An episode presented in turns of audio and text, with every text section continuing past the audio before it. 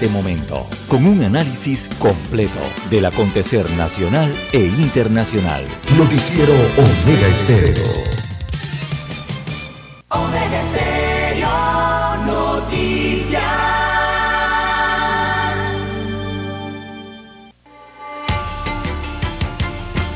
A continuación, los titulares, con los hechos que son noticias hoy.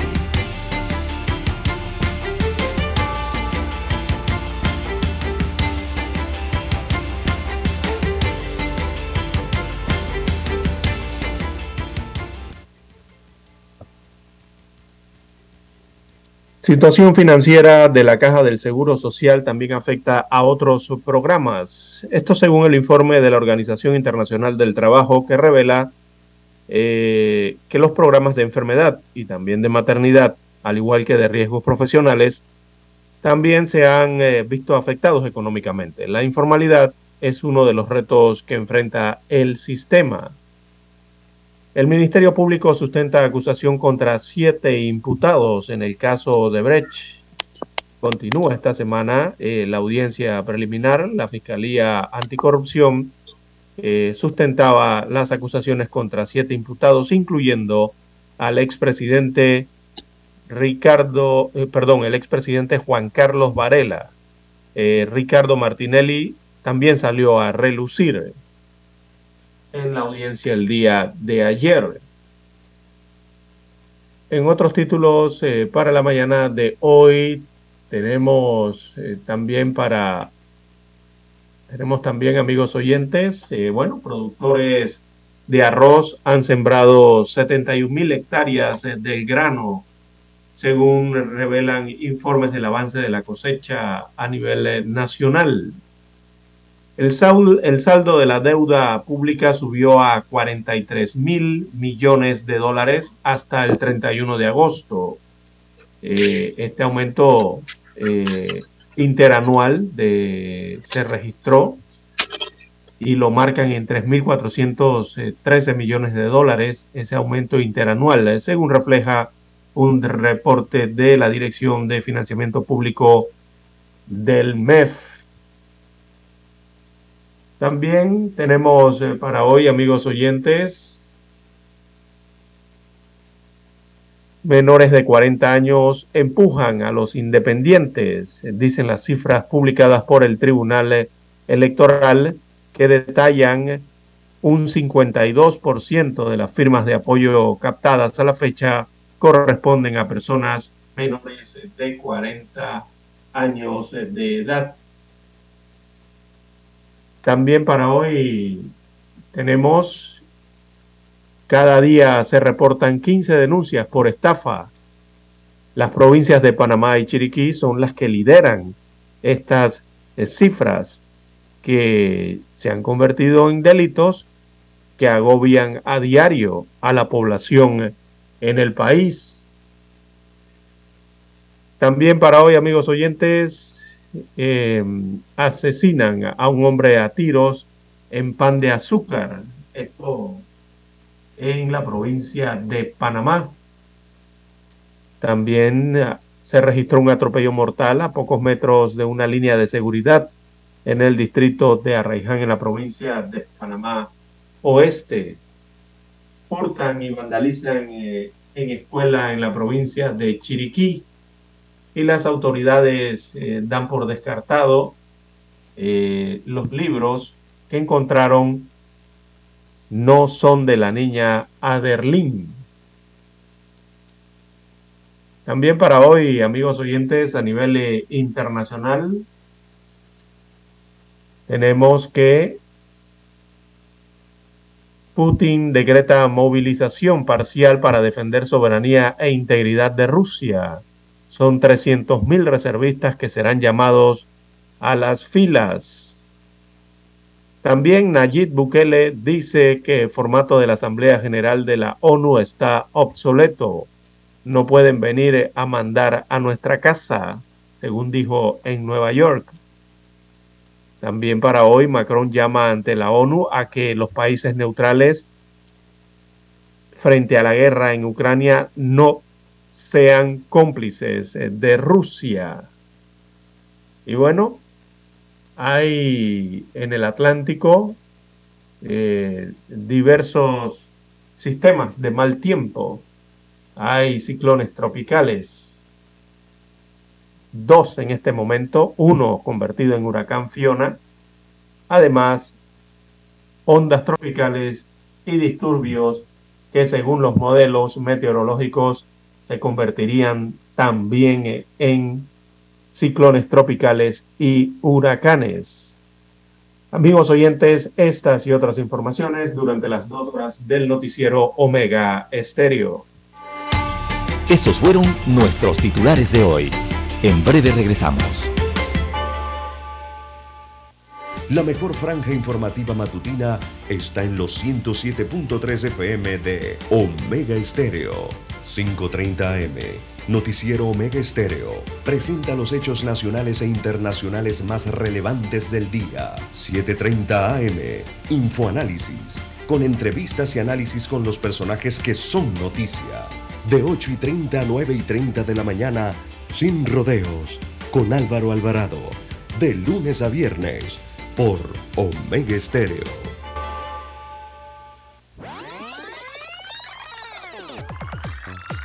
Omega Stereo tiene una nueva app. Descárgala en Play Store y App Store totalmente gratis. Escucha Omega Stereo las 24 horas donde estés con nuestra nueva app.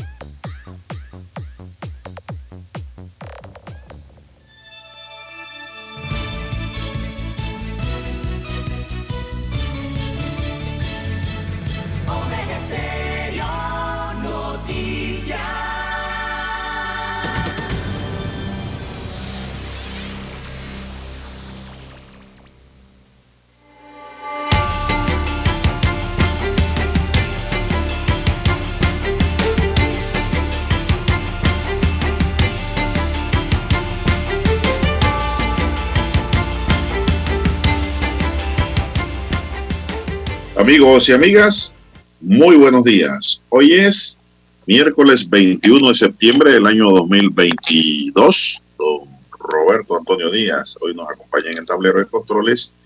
En la mesa informativa les saludamos. César Lara.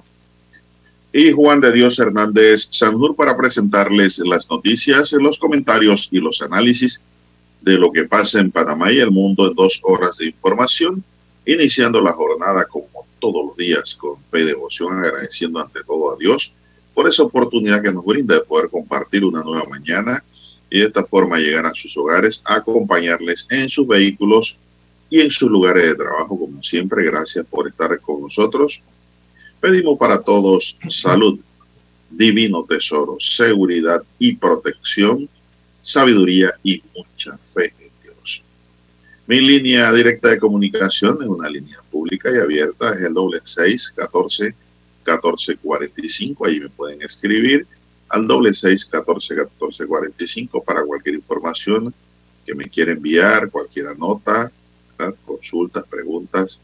Con gusto y con toda confianza le respondo, al igual que lo hace usted. Así que gracias por escribirme y gracias por estar con Omega Estéreo. Don César Lara está en redes sociales. Don César, ¿cuál es la cuenta suya para los oyentes? Bien, estamos en las redes sociales, en arroba César Lara R, arroba César Lara R es mi cuenta en la red social Twitter. Ahí puede enviar sus, sus comentarios, sus denuncias, sus fotodenuncias, el reporte del tráfico. Recuerde arroba César Lara R en Twitter, también para Instagram.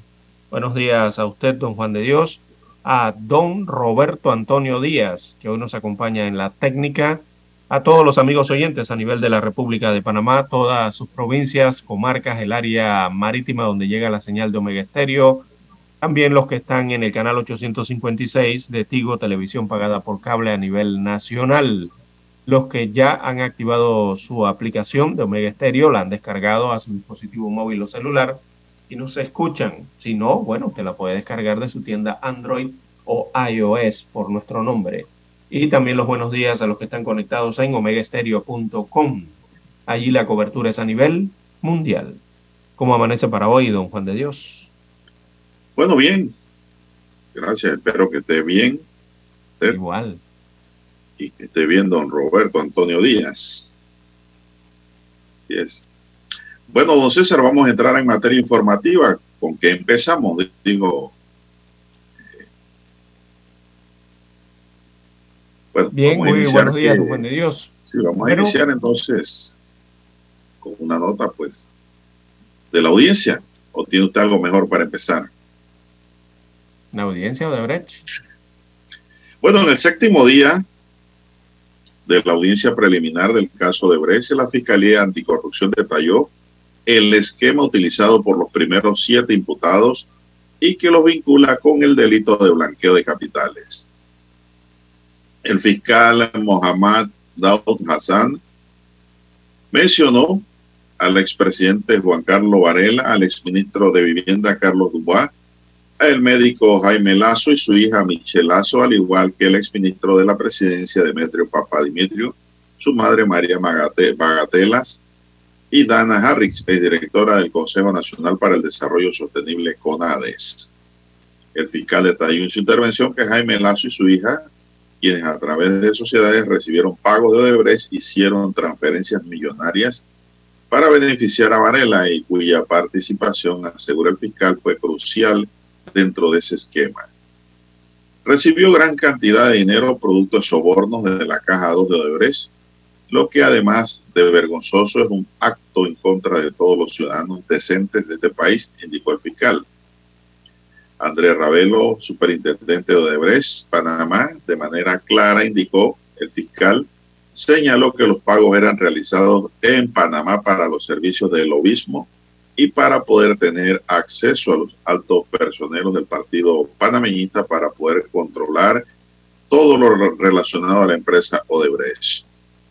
Cuando fueron realizados estos pagos, además del vicepresidente de la República, Varela, Varela era presidente del partido panameñista. Fue enfático en señalar que Varela recibió dinero proveniente de la Caja 2 a través de las cuentas aperturadas por Jaime Lazo, aunado a una transferencia recibida por medio de una cuenta manejada por Aaron Mirachi, que mantenía constante transferencias provenientes de cuentas controladas por la empresa de Odebrecht.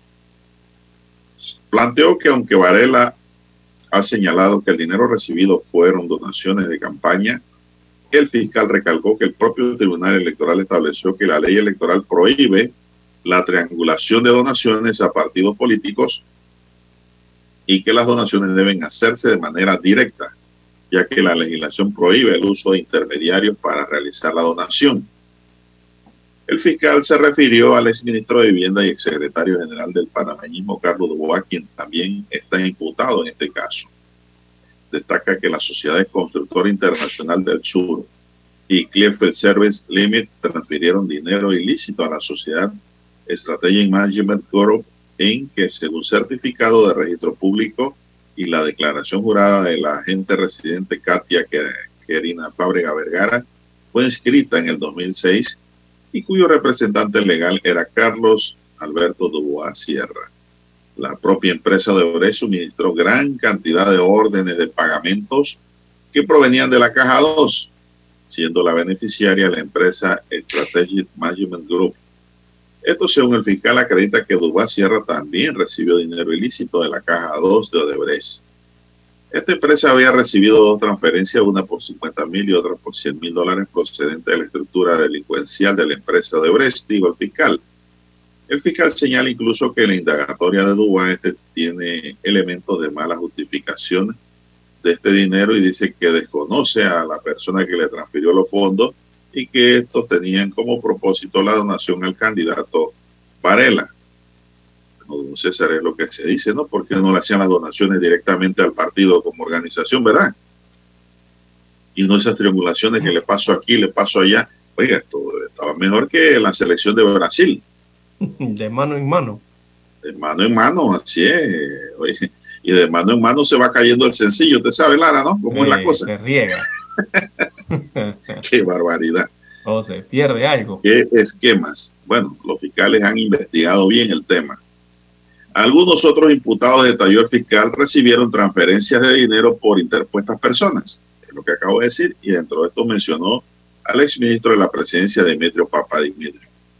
Fueron pagos considerables que recibe Papadimitrio a través de sociedades controladas por su difunto padre y por su madre María Bagatelas, indicó el fiscal. Eran pagos que se realizaron desde 2009 a 2012 cuando ocupó el cargo de ministro de la presidencia y cuando era el presidente de la República el también imputado Ricardo Martinelli, destacó.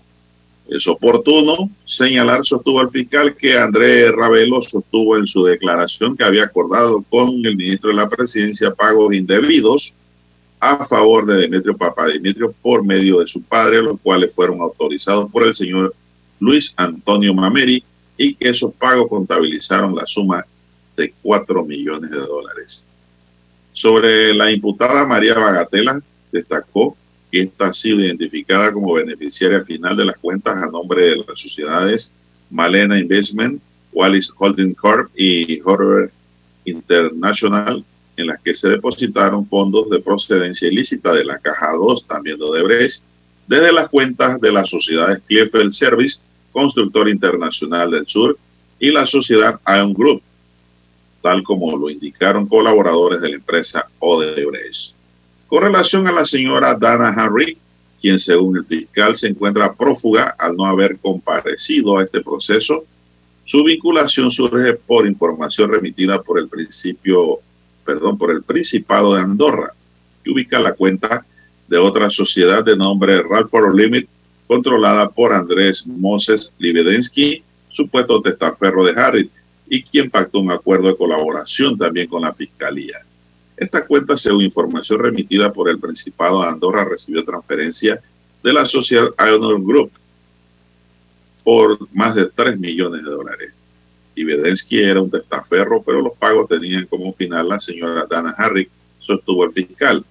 Fue una danza de millones que fluyeron en pago de sobornos, afirmó el fiscal Dawn Hassan, quien anunció que hoy continuará con la sustentación de la vinculación de otros cuatro imputados va paso a paso, don César, hasta desmenuzar el expediente. Bueno, esto fue lo que se dio ayer. Vamos a una pausa y después de la pausa vendrá usted con otra nota sobre el tema y su comentario, don César. Para anunciarse en Omega Estéreo, marque el 269-2237.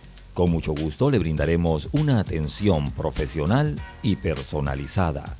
Su publicidad en Omega Estéreo la escucharán de costa a costa y frontera a frontera. Contáctenos 269-2237. Gracias. En centrales telefónicas, la casa del teléfono es tu mejor opción. Te asesoramos y ofrecemos buena atención. Con años de experiencia trabajando para ti. La casa del teléfono, ubicados en Via Brasil y vista hermosa. La casa del teléfono, líder de telecomunicaciones. La casa del teléfono, distribuidores de Panasonic. Ven a visitarnos. Casa del teléfono. 229-0465 lsdtcorp.com Distribuidor autorizado Panasonic.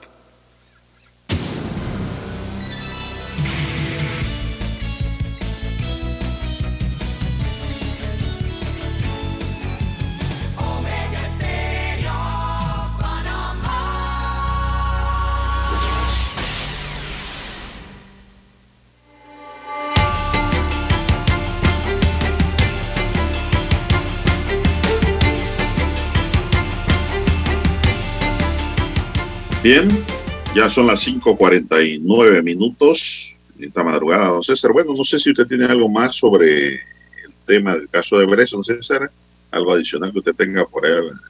ya Eh, no, detallado el, el- lo que ha iniciado eh, el fiscal, don Juan de Dios, el detalle ha sido completo. Eh, simplemente fuera de la Corte Suprema de Justicia eh, se dieron algunas eh, manifestaciones eh, eh, de simpatizantes, eh, de seguidores, de personas mencionadas en el expediente, don Juan de Dios. Uno de ellos fue el expresidente Ricardo Martinelli, realizaron una especie de caminata, ¿no? Desde las 5 de mayo hasta las faldas del Cerro Ancón. Ajá. Eh, de allí, bueno, se ha desenvuelto la audiencia de forma regular durante esta semana. Ah, bueno. Eh, bueno, don César, esto también circuló en redes sociales, don César, y en algunos medios que dicen que el fiscal que ahora está haciendo la lectura, digo, el fiscal que está sustentando el, la vista fiscal, el fiscal, el licenciado Mamad Daud Hassan. Léame el nombre usted. Usted lo pronuncia mejor. Mahmad. Ajá. Su nombre es Mahmad. Ajá. ¿Qué más? El nombre de, de cabecera, ¿no? ¿De quién? Es el nombre del fiscal. El apellido sí no recuerdo. Bueno, él es Mahamad Dao Hassan. Hassan es el apellido, sí.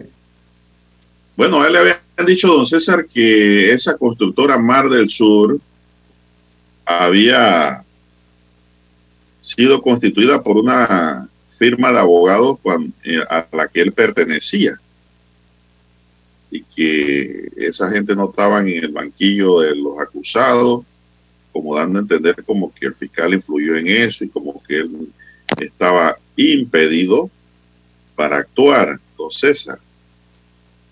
Pero, don César, eh, se aclaró de que, uno, el fiscal renunció a la firma de abogados en el año 2007 eso fue lo que leí yo. Mire cuántos años han pasado. A la firma donde él trabajaba, lógicamente. Y por ende, pues, el representante legal de esa firma de abogados es el agente, el representante legal para la agencia de, de residencia de la sociedad que es. Y esa sociedad fue constituida antes que estallara todo este escándalo. Correcto. Así es. Dos, esto cuando usted va a recusar a un fiscal, usted lo tiene que recusar cuando está en la fase de investigación. Entonces, esa investigación está concluida y con vista fiscal, ¿no? Tres, no hay elementos allí que puedan dar pie para una recusación al fiscal tampoco, don César. Las causales de recusación de, tanto del Código Judicial como del sistema penal acusatorio no, no tiene ningún tipo de, de elemento de juicio que pudiesen conllevar a una recusación efectiva en contra del fiscal. Y dos, eso tampoco es a causa de nulidad. Por lo tanto, pues eh, lo que han hecho es un escándalo mediático sobre la situación. Para tratar de desacreditar al fiscal. Claro, para al fiscal y al Ministerio Público. Pero no dicen ni no reconocen que la jefa de la investigación en este momento no es el fiscal Hassan. Mahmat. Es, sí, Mahmat. Es la fiscal Ruth Morcillo. Así es. es la directora de la investigación ahora mismo y que el fiscal es un fiscal de apoyo a esa investigación. Eso quería comentarlo, don César, porque digo, si eh, la defensa sabía todas esas cosas, ¿por qué en su momento no presentó una recusación en contra del fiscal? Simplemente aquí lo que se quiere es desacreditar la investigación. Exactamente. Pero la investigación es única, don César. La hubiera hecho Hassan o la hubiera hecho otro fiscal el camino va alumbrado por las mismas antorchas. Vaya quien vaya caminando, las mismas antorchas va iluminando el camino de la oscuridad de esta compleja trama que se hizo para saquear al país, saquearnos a todos. Entonces, ¿qué nos queda a nosotros? Esperar el resultado, pues, del juicio esperar el resultado de este juicio preliminar, que no va a salir, ah, claro, ah, aquí no va a salir nadie culpable o inocente.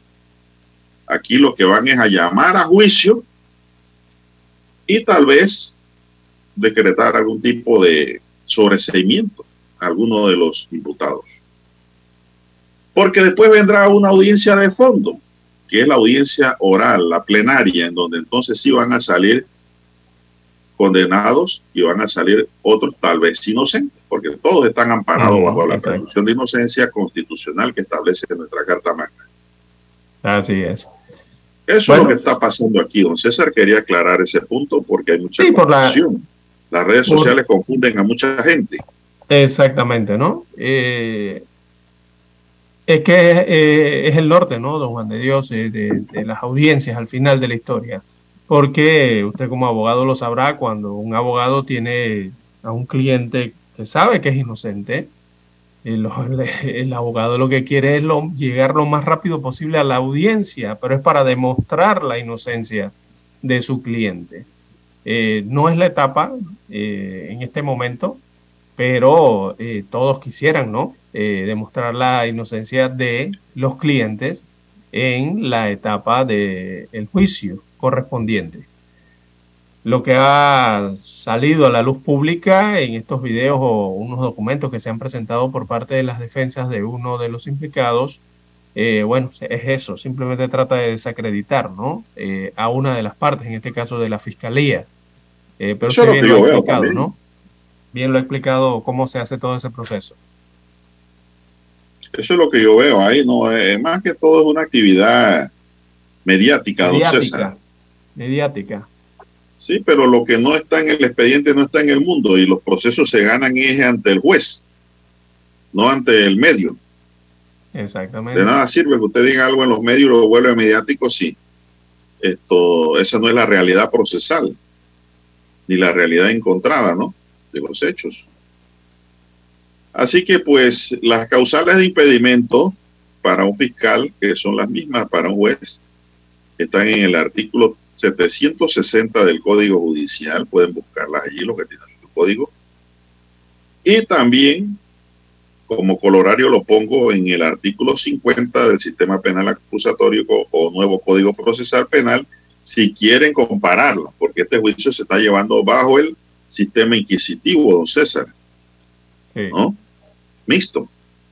Y estamos hablando de la aplicación de normas que, que ya no están en la aplicabilidad para nuevos delitos que se cometan después de creado el sistema penal acusatorio.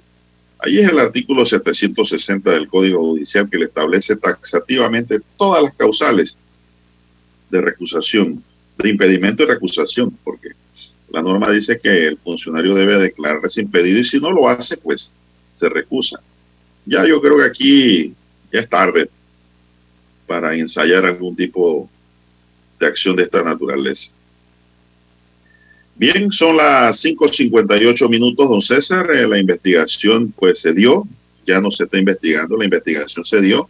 Ahora continúa la audiencia preliminar o audiencia calificatoria del proceso.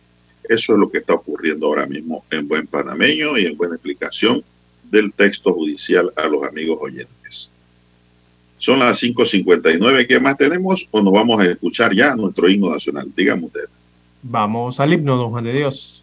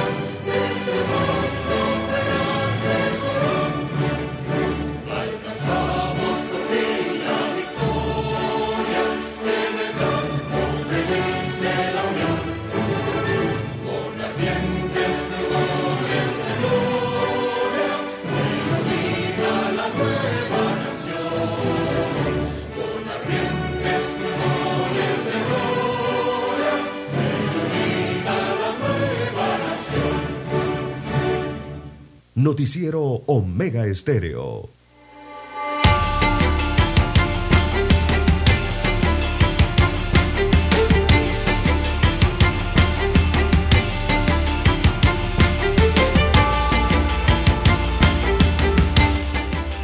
Bien, son las seis, dos minutos, don César.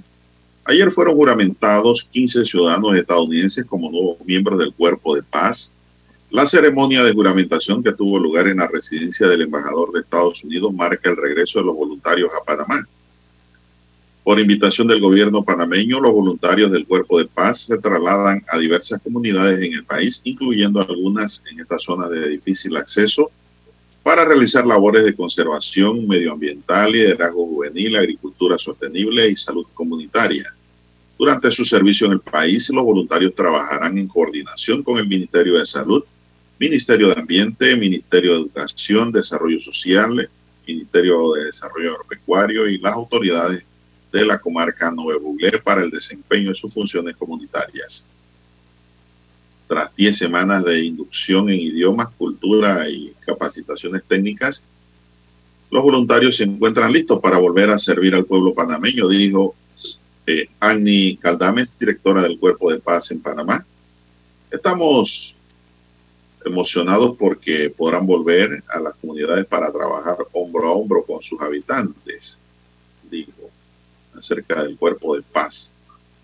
Bueno, don César, eh, vienen Bueno. los ayudantes, pues, vienen a Son orientar, jóvenes en su mayoría. servir. Sí, son jóvenes la mayoría.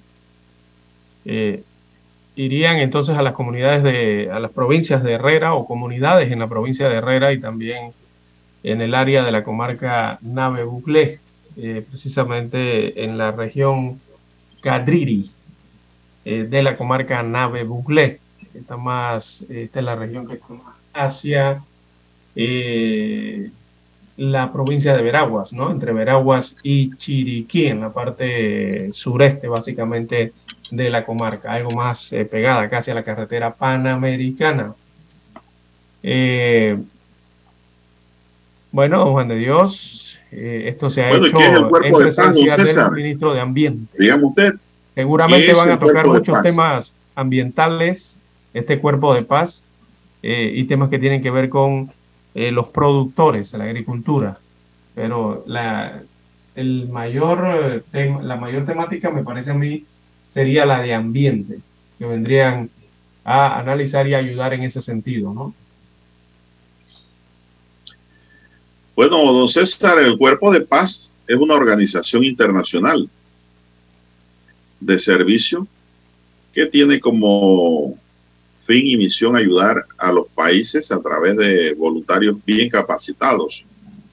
Estos voluntarios trabajan en países extranjeros por dos años y ayudan en las áreas de salud, educación, negocios y agricultura, entre otras actividades. Eso es lo que es el cuerpo de paz. ¿Usted quiere ser miembro del cuerpo de paz, don César? Eh, pero ¿a qué país me va a enviar don Juan de Dios? Bueno, por allá por Ghana, África, ¿Eh? Botswana, Kenia. El cuerpo de paz panameño. Usted puede ir a trabajar por allá también. No, pero estos vienen de Estados Unidos, don César. Sí, sí, son norteamericanos. Así es. Bueno, y ellos, eh, para calificar como cuerpo de paz, tampoco es cualquiera, don César, ¿ah? no se equivoquen. Eso tiene su perfil, tiene sus características para ser miembro de esta organización. Eh, son personas que hayan demostrado amor por ayudar a los demás, don César, al prójimo. Eh, es decir, ayuda desprendida, nada de que cuánto me vas a pagar, cuánto me vas a dar, yo que me gano, que hay para mí, no es muy difícil aquí sacar un cuerpo de paz en Panamá también, ¿no, César? Porque aquí el que hay para mí es lo que está en primera línea, punto uno. No, No, pero no, siempre no. hay, siempre se encuentra, siempre Ah, hay. sí hay, sí hay, pero yo hablo en términos generales, así como habló el magistrado cigarrista.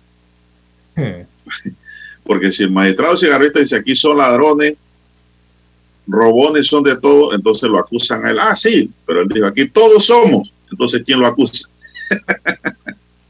Son frases políticas que usó el distinguido amigo. Entonces se incluyó, ¿no? Para que nadie lo pudiera señalar. Así mismo decimos aquí. Eh, bueno, aquí que hay para mí es lo que impera. Bueno, si te presentas con experiencia como voluntario, ya sea en un hospital, un comedor de beneficencia o enseñando a los niños, le muestra que ya tienes un conocimiento de lo que se espera de ti, ¿no? Eso, es el amor al prójimo, César. Eh, por ejemplo, uno va al, al, hospital oncológico, don César, y se encuentra con un grupo de damas voluntarias, voluntarias. en el hospital oncológico. Esas damas, don César, tienen corazón corazón de amor, ¿no? Quien las ha tratado y las ve y sabe y ve cómo colaboran y trabajan desinteresadamente. Esas son las gente que se requieren para los cuerpos de paz en el mundo. Entonces, gente que colaboran de esa manera. Y aquí hay otras organizaciones así también, don César, pero traje esta colación para eh, citar un botón, ¿no? Citar un ejemplo de lo que es o debe ser un miembro de cuerpo de paz. Un mercantilista no puede ser un mercader, para ser más preciso. Un mercader no puede ser miembro de cuerpo de paz, entonces, porque el mercader va a ver qué se gana en la compraventa, en el servicio, en lo que haga. Así es, eh, usted sabe que desde la ONU viene esta organización, don César, Uh -huh. el cuerpo de paz. Allí, allí nacen los César. Usted sabe que la edad mínima es de 25 años. No hay edad, edad límite para arriba. Tiene que tener un diploma técnico mínimo. Si es un doctor es mejor. Dos años de experiencia profesional relevante en la rama en la que se desempeña tiene que tener conocimiento de idiomas como inglés, francés o español. Y compromiso con los valores del voluntariado, don César. Usted quiere aplicar para ser miembro del cuerpo de paz, según la ONU, estos son los requisitos. Bien, Bien. Son las seis, nueve minutos. ¿Qué más tenemos, don César, después de estas explicaciones a los amigos oyentes? Pues? Bien, don Juan de Dios, el día de ayer se registraron fuertes lluvias. Se registraron fuertes lluvias en la zona caribeña, allá en la provincia de Colón, en horas de la tarde de este martes. Eso ocasionó inundaciones en diferentes calles de la ciudad de Colón debido a que las bombas están en reparación. Imagínense usted. Así que las avenidas Amador Guerrero, Herrera y Meléndez fueron las que más sufrieron de esta inundación la tarde de ayer, producto de las lluvias. Según eh, se ha podido conocer, eh, en estos momentos se mantienen en reparación seis de las nueve bombas que están dañadas y que son las encargadas de filtrar el agua eh, que la ciudad y que la ciudad no se inunde. Imagínense, seis de las nueve están dañadas y están en reparación. Bueno, eh, estas bombas eh, son 12 en total. Hay nueve que están eh, dañadas, seis en reparación. y forman parte del sistema de bombeo de la ciudad. Eso es lo que buscaba modernizar, ¿no? Pero debido a que no se les ha dado mantenimiento en los últimos años, diría yo que dos o tres años, por eso es que se han dañado nueve de las 12 bombas, don Juan de Dios y donde cae la lluvia fuerte en la costa caribeña, específicamente en Ciudad de Colón, bueno, se vuelven a inundar las calles. Ayer fue otra situación similar la que se presentó producto de las lluvias. Y hablando Son de las lluvia, seis. don- Sí. hablan- hablando de lluvia, don Juan de Dios, eh, hay que estar preparados. eh, eh, por ejemplo, el día de hoy habrá un periodo con abundante nubosidad en el país. Estamos hablando del clima, el boletín meteorológico, y se registrarán aguaceros dispersos. Pero ¿por qué señalo que hay que estar preparados? Porque eh, cuando se abre el mapa del clima eh, de los, las cartas meteorológicas a nivel regional, donde está ubicado el continente americano, don Juan de Dios, eh, hay mucha actividad en el Atlántico y en el Caribe. Eh, mire usted, actualmente hay dos ciclones tropicales, el Fiona, que ya conocemos en el Caribe, en las Antillas Mayores, está subiendo hacia, hacia la parte norte, eh, no va a afectar a Panamá ni sus vientos ni sus lluvias, directamente no lo va a hacer. Eh, también hay una tormenta tropical que se llama Gastón, está en el Atlántico Norte, eh, desarrollándose, tomando fuerza, pero más abajo en el Atlántico, cerca de Sudamérica, por allí donde comienza el corredor de los huracanes, bueno, viene una eh, onda tropical que eh, todos los modelos eh, climáticos indican que se va a convertir en huracán. Esa se encuentra frente a la, a la Guyana y próximamente va a entrar al Mar Caribe. Lo más probable es que cuando toque aguas del Caribe ya sea un ciclón tropical o un huracán. Pero detrás de ella vienen dos disturbios más eh, que tienen potencial de ciclón tropical. Así que esta semana, el resto de esta semana y la próxima, habrá, eh, habrá mucha actividad de estas eh, zonas de mal clima en el Atlántico y en el Caribe panameño. Tenemos que hacer la pausa, don Juan de Dios, y retornamos.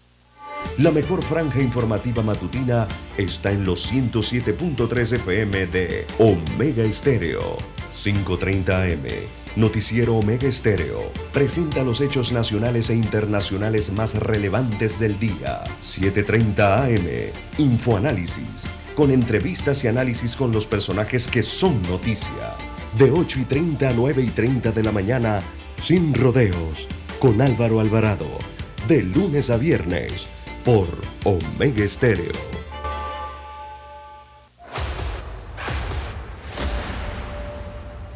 Desde los estudios de Omega Estéreo, establecemos contacto vía satélite con la voz de América.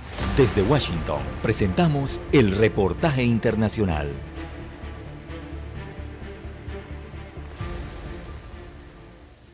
Luego de su destructivo paso por Puerto Rico y República Dominicana, el huracán Fiona tomó fuerza y subió a categoría 3 y apunta hacia las islas Turcos y Caicos en el Mar Caribe, donde ya se preparan para el embate de Fiona, mientras que en el sureste de Bahamas se espera que las condiciones del ciclón se extiendan durante las próximas horas.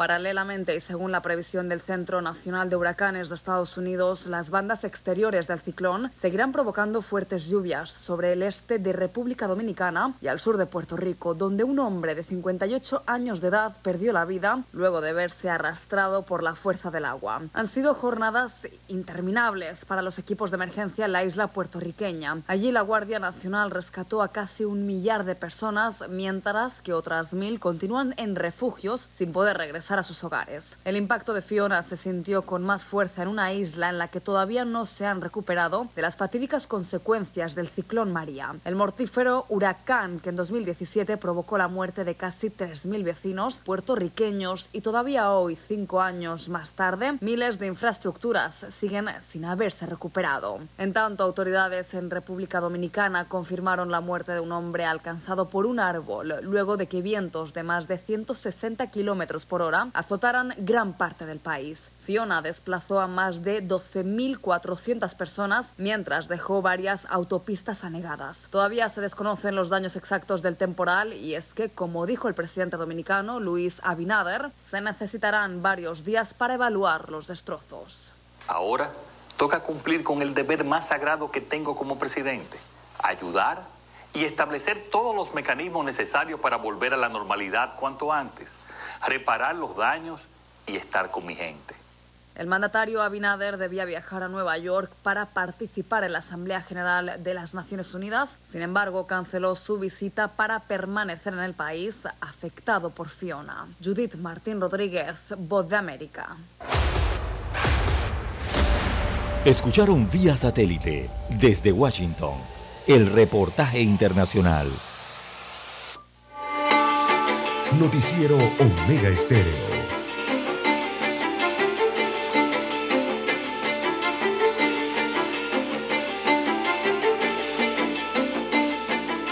Bien, amigos oyentes, las 5, perdón, las 6.16, 6.16 minutos de la mañana en todo el territorio nacional. La ola de violencia y de delincuencia no se detiene en el país, cada 24 horas el reporte eh, habla de eh, personas que han perdido la vida producto de esta situación. Así que ayer se produjo otro asesinato. Eh, un hombre recibió varios disparos de bala en pan de azúcar. Así que la violencia cobró esta nueva víctima ayer martes cuando sujetos armados dispararon contra el conductor de un auto que transitaba por pan de azúcar. Esto queda en el distrito de San Miguelito, aquí en la provincia de Panamá. La víctima, identificada como Dean Ricardo Ávila Oviedo, murió dentro del auto, un auto tipo pick-up, eh, marca Honda, de color gris, de, perdón, color vino, eh, en el que se transportaba. Así que el carro quedó estacionado en la vía. Según se observan las fotografías, eh, lo esperaban desde el semáforo cuando el semáforo precisamente estaba cambiando de luz. Eh, según indicaron algunos testigos, otros afirman que el asesinato ocurrió cuando el conductor se detuvo para permitir el paso de transeúntes en esa intersección. Así que las autoridades investigan cómo se dio este asesinato, los involucrados y el móvil que le costó la vida al conductor. Eh, también los peritos del Ministerio Público iniciaron la investigación de este crimen y realizaron ayer el levantamiento del cuerpo. Así que eh, otro asesinato más. Esto es achacado a gatilleros que matan a un hombre en un vehículo eh, a tiros en el sector de pan de azúcar en San Miguelito. Eso fue, don César, eh, frente al supermercado extra de pan de azúcar, aquí cerca de el Instituto Rubiano, allí al frente, en la vía, fue, en la misma vía, la vía transímica fue el homicidio. Unos dicen que iban persiguiendo el carro, otros dicen que el señor del carro iba conduciendo ese auto pick-up, se detuvo para dar paso a alguien y aprovecharon para dispararle dentro del vehículo, don César. Sí, mire usted. La, Era un, auto, un auto nuevo, un pick-up nuevo, don César. ¿eh? Pick-up nuevecito, marca Honda, color vino, uh -huh. en, el, en, el, que se transportaba el difunto. Me estaban Hoy esperando, difunto. acechando, parece.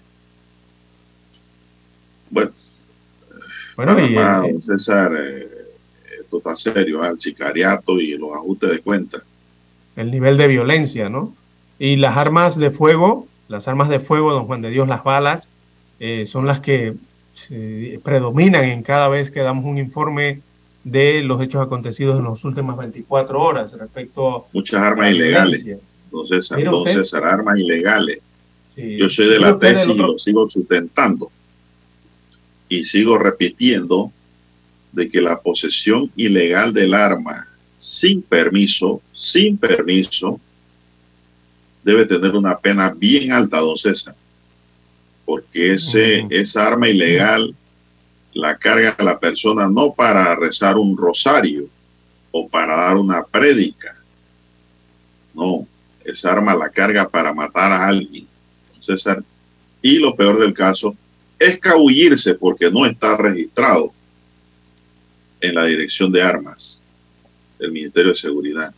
Así que eso tiene un doble propósito ese cuento de que para defenderme, bueno, si tú te quieres defender, compra un arma y sácale permiso, ve a registrarla.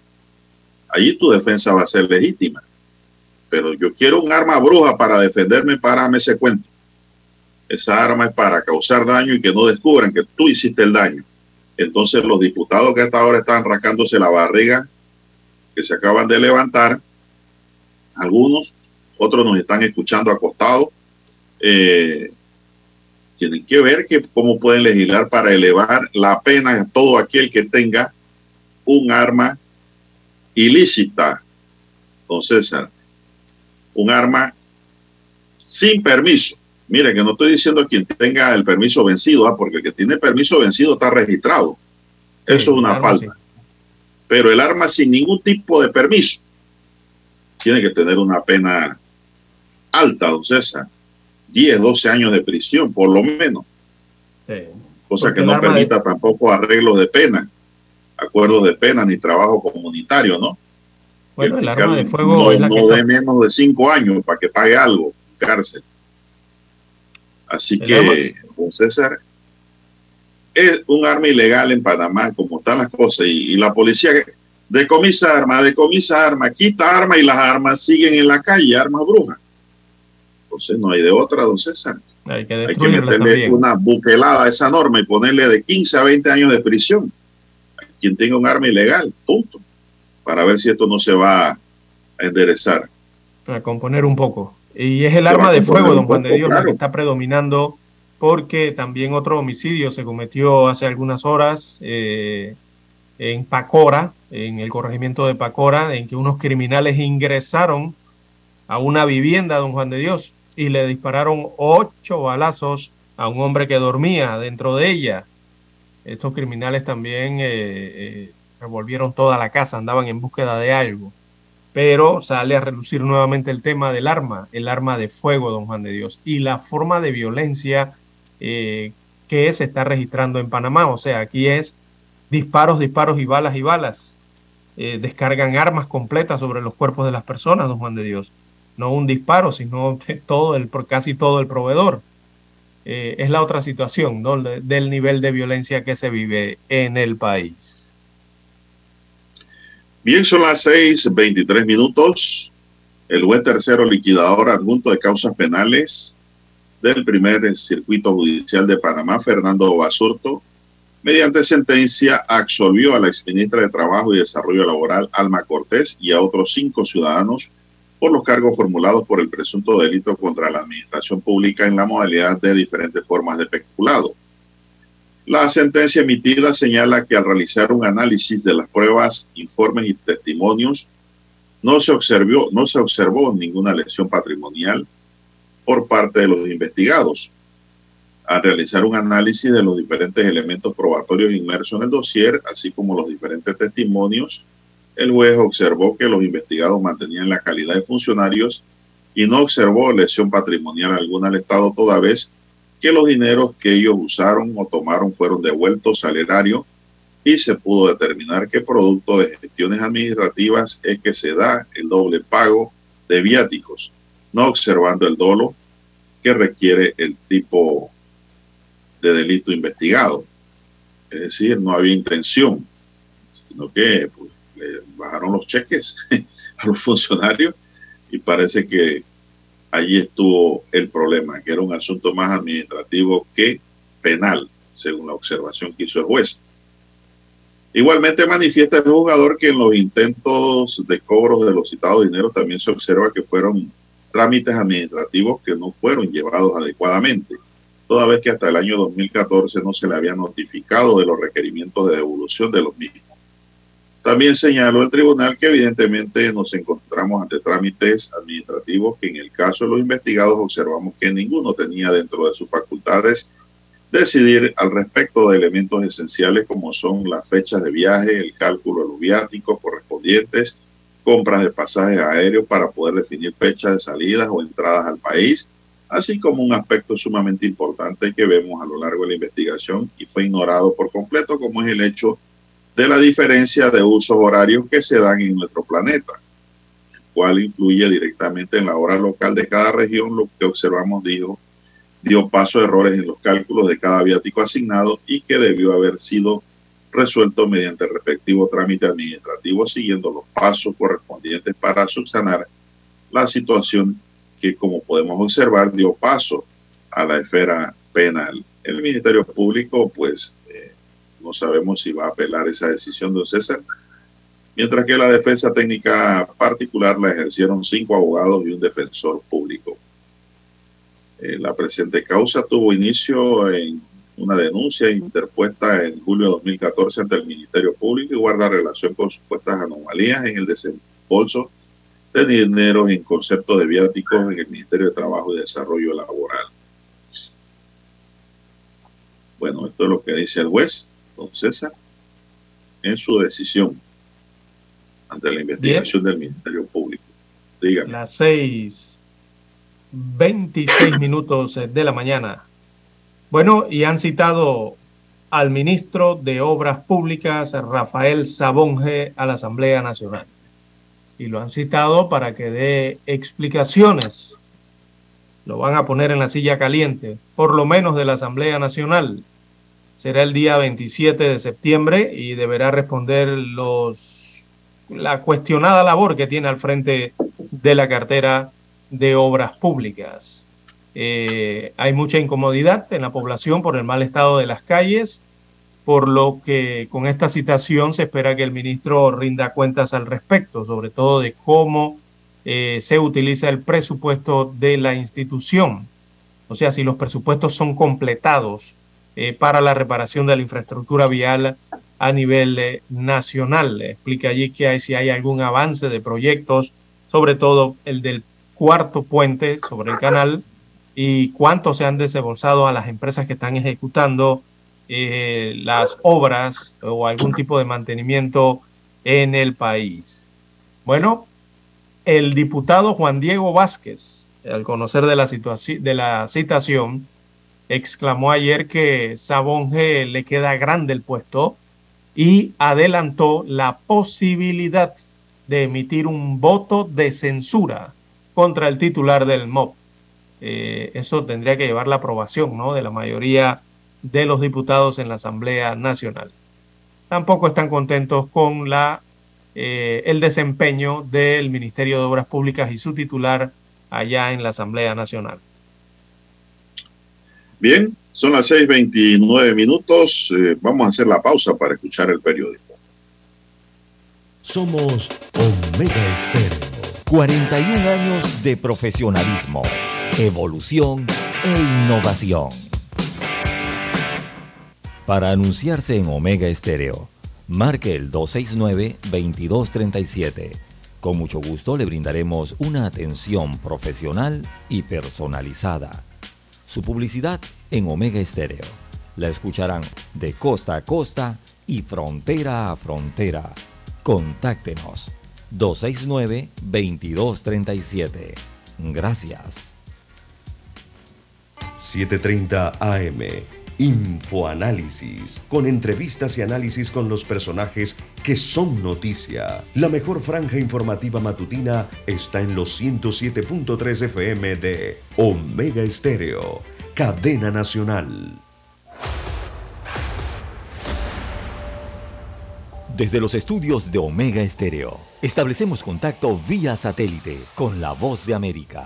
Desde Washington, presentamos el reportaje internacional.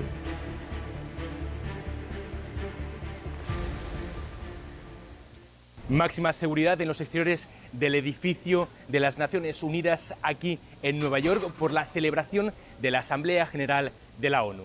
Se espera la presencia de casi 140 mandatarios de todo el mundo. Eso representa casi eh, el doble del año pasado, cuando participaron cerca de 80 dignatarios mundiales. Muchos eh, prefirieron hacerlo de forma virtual por las condiciones del coronavirus. La policía de Nueva York dice que este es el evento más grande de las Naciones Unidas que han tenido en muchos años. Por eso muchas de las calles están completamente cerradas y cientos de policías están desplegados por toda la ciudad.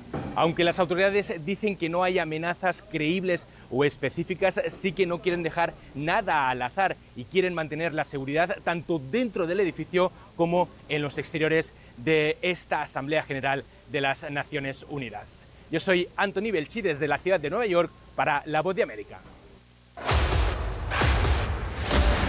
Escucharon vía satélite desde Washington el reportaje internacional. Noticiero Omega Estéreo. Las noticias impresas en tinta sobre papel. Con ustedes. Escuchando el periódico. Los titulares de las primeras planas de los diarios estándares de circulación en Panamá.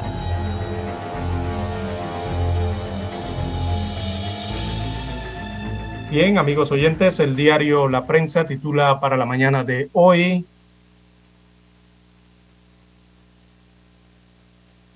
eh, caso Odebrecht. Veamos el principal titular hoy del diario La Prensa. Bueno, vamos con este. Productores eh, de arroz eh, han sembrado 71 mil hectáreas del grano. Destaca el diario La Prensa que los productores han sembrado 71.370 hectáreas de arroz a nivel nacional, cantidad que representa el 79% de las 90.000 eh, hectáreas programadas para este ciclo agrícola, según eh, un informe de avance. Recordemos que Panamá es uno de los países de la región y del mundo que más arroz consume. También para hoy, saldo de la deuda pública subió a 43 mil millones de dólares hasta el 31 de agosto, destaca el rotativo, que el saldo de la deuda pública tuvo un aumento interanual del 3.413 millones de dólares a agosto del 2022, según refleja el reporte de la Dirección de Financiamiento Público del Ministerio de Economía y Finanzas. O sea, en 12 meses aumentó más de 3.000 millones comparado con el año anterior.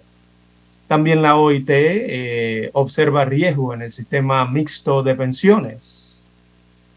No simplemente es el sistema solidario o sistema viejo, también el mixto si hay algo que ha puesto en la palestra el informe de la Organización Internacional del Trabajo OIT sobre el sistema de pensiones eh, panameño, es que el subsistema que tiene un componente de ahorro individual también deberá pasar por una reforma.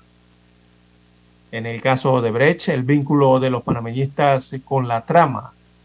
Eh, destaca la información de Juan Manuel Díaz, el reportero del diario La Prensa, que el esquema de corrupción ideado por la constructora Odebrecht era un traje a la medida con el que la empresa decidía a quién le pagaba, cómo le pagaba y en qué banco se depositaban los fondos a funcionarios para tener acceso al poder en Panamá. También para hoy, menores de 40 años empujan a, los independientes. Estas son las cifras eh, dadas por el Tribunal Electoral que detallan eh, que el 52% de las firmas de apoyo captadas a la fecha corresponden a personas menores de 40 años de edad. Esto en el proceso de recolección de firmas eh, de los candidatos a libre postulación a nivel nacional. También eh, para hoy tenemos, amigos oyentes, en más títulos, cada día se reportan 15 denuncias por estafa esto en Panamá y Chiriquí, son las dos provincias eh, que lideran las cifras. Se trata de los robos y también de las estafas, que son los delitos que más agobian el diario vivir de la población en el país. También para hoy en Panorama de la Prensa, representantes de corregimiento quieren fondos para aumentarse mil dólares al mes en salarios así como usted lo oye, amigo oyente. Los representantes exigen un alza a sus salarios. Y bueno, los ingresos eh, de las autoridades locales han estado en el centro del debate luego de que la ciudadanía criticara los altos montos en gastos de movilización que recibían algunos eh, de ellos. Bueno, eh, a nivel de los deportes, la prensa titula El Rod ya está listo para que se cante el play ball. Así que a poco más de dos meses, de dos semanas, perdón, para que se dé la orden del play ball en las eliminatorias del Clásico Mundial de Béisbol. El, el Estadio Nacional Rod Caru luce en óptimas condiciones para albergar dicha competencia. Destaca hoy el diario La Prensa. A nivel internacional, eh, tenemos declaraciones de Guterres, él es el secretario general de la Organización de las Naciones Unidas, su nombre completo, Antonio Guterres. Él dijo, el mundo está en peligro y paralizado. Así abrió ayer martes la reunión anual de líderes de la Asamblea General con una dura advertencia sobre la situación de un mundo cada vez más fracturado, desigual e incapaz de resolver los grandes eh, problemas. Bien, amigos oyentes, estos son los principales titulares que presenta en portada el diario La Prensa. Pasamos ahora a revisar la portada del diario La Estrella de Panamá. Bien, la Estrella de Panamá nos dice en su primera plana, situación financiera de la Caja de Seguro Social también afecta a los otros programas. El informe de la Organización Internacional del Trabajo revela que los programas enfermedad y maternidad y riesgos profesionales también se han visto afectados económicamente. La informalidad es uno de los retos que enfrenta. También tenemos Ministerio Público sustenta acusación contra siete imputados. En el séptimo día de la audiencia preliminar, la Fiscalía Anticorrupción sustentó las acusaciones contra siete imputados, incluyendo al expresidente Juan Carlos Varela. Ricardo Martinelli también salió a relucir. La economía del país alcanzó un crecimiento acumulado de 11,86% durante el primer semestre del año. Manualidades y artesanías, la Expo, la Feria Internacional de Manualidades y Artesanías celebra 29 años una, con una exposición en Albert Mall desde este viernes 30 de septiembre hasta el domingo 2 de octubre próximo, con conferencistas nacionales y otros procedentes de Cuba, Perú, El Salvador y Guatemala.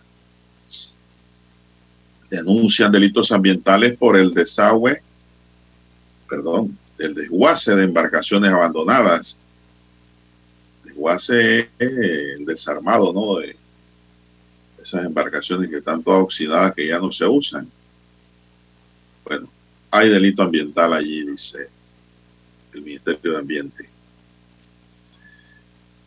Viajando FES, una ventana para impulsar el turismo interno. Es un reportaje que tiene la estrella de Panamá para hoy.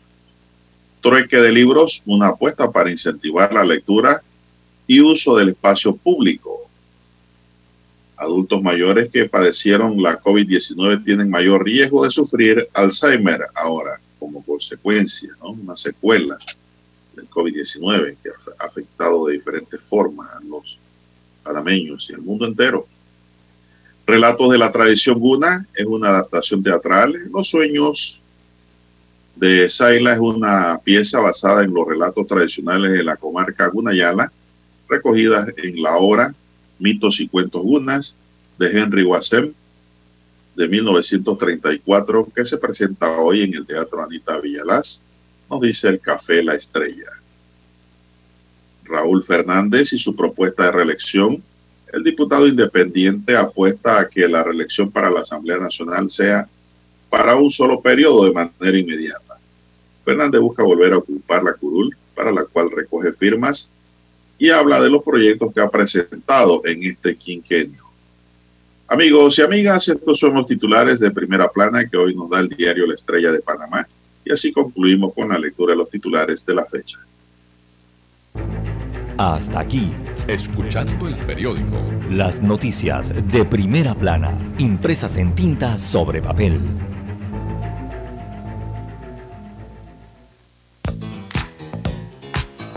Desde el dominante Cerro Azul en los 107.3. 107.3. Continúa por el majestuoso Cerro Canajagua en los 107.5 para provincias centrales. Hasta el imponente Volcán Barú. Volcán Barú en los 107.3. Transmite Omega Estéreo, cadena nacional simultánea. Noticiero Omega Estéreo. Desde los estudios de Omega Estéreo, establecemos contacto vía satélite con la voz de América. Desde Washington, presentamos el reportaje internacional.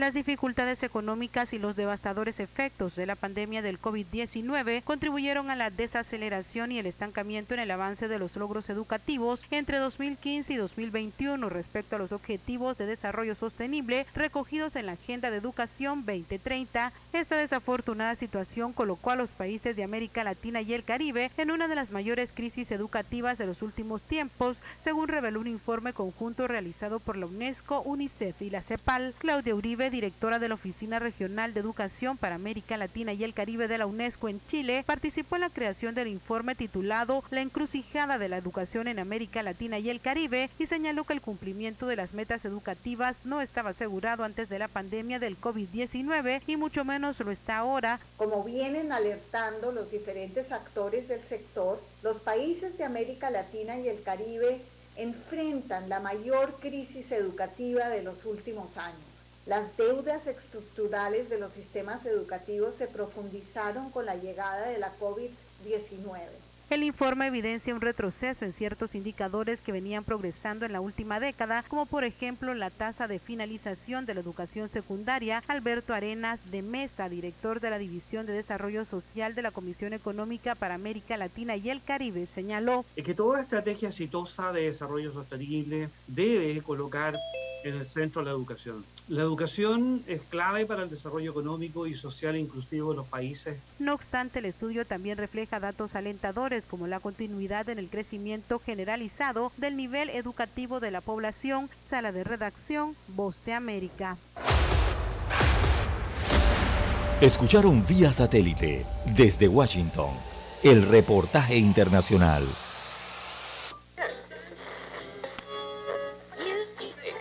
Cuando nadie creía en el FM estéreo.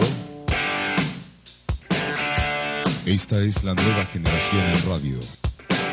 Esta es la generación Omega. Construimos el camino que seguirían las demás. Omega Estéreo.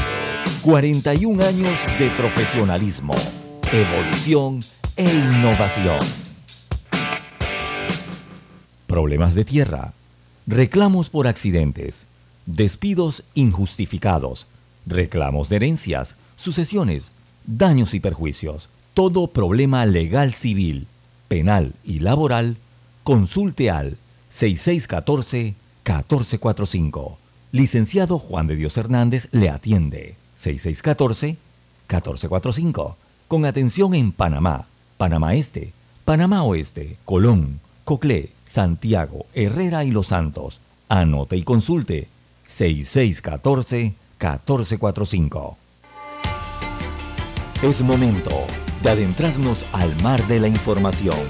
Este es el resultado de nuestra navegación por las noticias internacionales más importantes en este momento.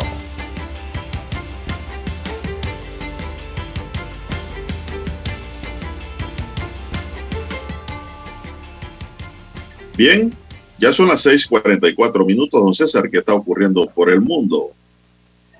Bien, don Juan de Dios, eh, las Naciones Unidas estuvieron activas eh, durante las últimas 24 horas. Eh, varios presidentes han hecho llamados desde el estrado de la Organización de las Naciones Unidas en Nueva York. Bueno, uno de ellos fue Nayib Bukele, el presidente centroamericano acá en El Salvador, y Bukele señaló que a su juicio el formato de la Asamblea General de las Naciones Unidas es obsoleto y sin mencionar en su intervención el polémico anuncio de que buscara la reelección en el año 2024. Así que dijo Bukele ayer que él llegó hasta allí, o sea, hasta Nueva York, eh, para pararse en ese podium en un formato en el que ya no cree. Él no cree en ese formato. Para decir algo que los más, lo más probable es que de todas maneras no cambie la forma en que los países poderosos ven a los demás, según dijo el mandatario salvadoreño en su intervención de unos 18 minutos. Así que Nayib Bukele eh, dijo que no pueden venir a mandar a, a casa. En esa línea, el líder salvadoreño defendió también su administración en el Poder Ejecutivo y dijo que hemos dejado de ser el país más peligroso del mundo y ahora estamos en camino de ser el más seguro de América. Parte de su intervención ayer en las Naciones Unidas.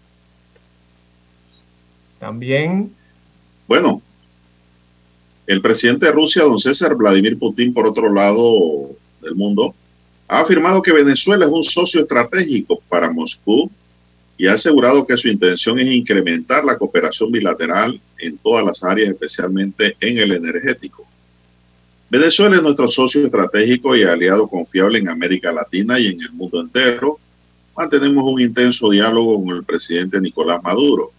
Las posiciones de Rusia y Venezuela en los principales temas de la agenda internacional son cercanas, ha explicado Putin. Por ello ha expresado que Rusia apoya los esfuerzos del gobierno venezolano encaminados a estabilizar la situación interna y proteger la soberanía nacional. Condenamos las sanciones ilegítimas impuestas contra la República, agregado según ha recogido la agencia de noticias rusa TASS. Son las 6:47. Bien, 6:47 minutos de la mañana en todo el territorio nacional. Bueno, y aunque usted no lo crea, don Juan de Dios, mire lo que ocurre en Argentina. En Argentina, el gobierno de Argentina ha tenido que llamar a una reunión porque hay escasez de figuritas para el mundial. Imagínese usted. O sea, el gobierno, el ejecutivo de ese país ha tenido que llamar a una reunión para solventar esa problemática que se presenta en esa tierra sureña. Eh, eso ha llevado al gobierno a reunirse con los fabricantes para mejorar la distribución de lo que ellos denominan láminas, acá les llamamos figuritas, de el álbum del Mundial de Qatar 2022. Así que representantes de kioscos y la empresa Panini fueron recibidos entonces por las autoridades gubernamentales quienes pusieron a su disposición todos sus equipos legales y técnicos para colaborar en la búsqueda de posibles soluciones para sopesar la falta de figuritas en Argentina. Imagínense ustedes si son tan futboleros allá en Argentina, don Juan de Dios, eh, que cuando lanzaron el Mundial y llegó la primera remesa de figuritas a ese país, eh, se acabaron en menos de una semana, en menos de tres días ya no había figuritas. Eh, y hay una disputa enorme entre una asociación de, de kioscos una asociación nacional de kioscos que existe en Argentina, eh, que exigen a las distribuidoras, sobre todo la Panini, eh, ser equitativos en la entrega de las figuritas para la distribución o venta a nivel nacional. Esto en el sentido de que las figuritas están siendo vendidas hasta por plataformas digitales, por sistemas de pedidos, delivery y esta situación de que la distribuidora tampoco entrega el 100% de las figuritas, sino que deja algunas eh, para ellos poder completar los álbumes. Esto está ocurriendo en Argentina, imagínese usted. Bueno, y una pregunta, don César, después que se llene el álbum, ¿qué se gana con eso?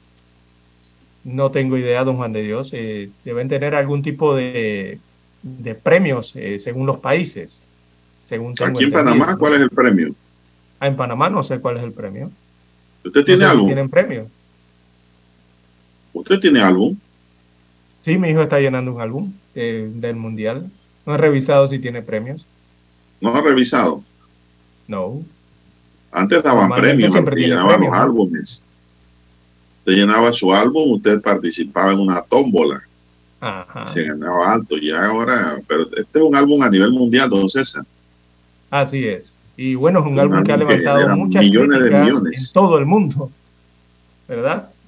Eh, sí. Pero bueno, allí es la tendencia de cada cinco, cuatro o cinco años, ¿no? Que aparece el Mundial de Fútbol y comienza a mover a las masas. Parece mentira, sí. pero esto solamente lo hace el fútbol. Es que ese álbum, eh, aparte de ser una diversión, don César, para los chicos más que todo, bueno, a los adultos que son fanáticos de verdad también, Del fútbol, y a las mujeres que les gusta el fútbol, eh, se constituye, don César, en una revista histórica. Una vez usted lo llena.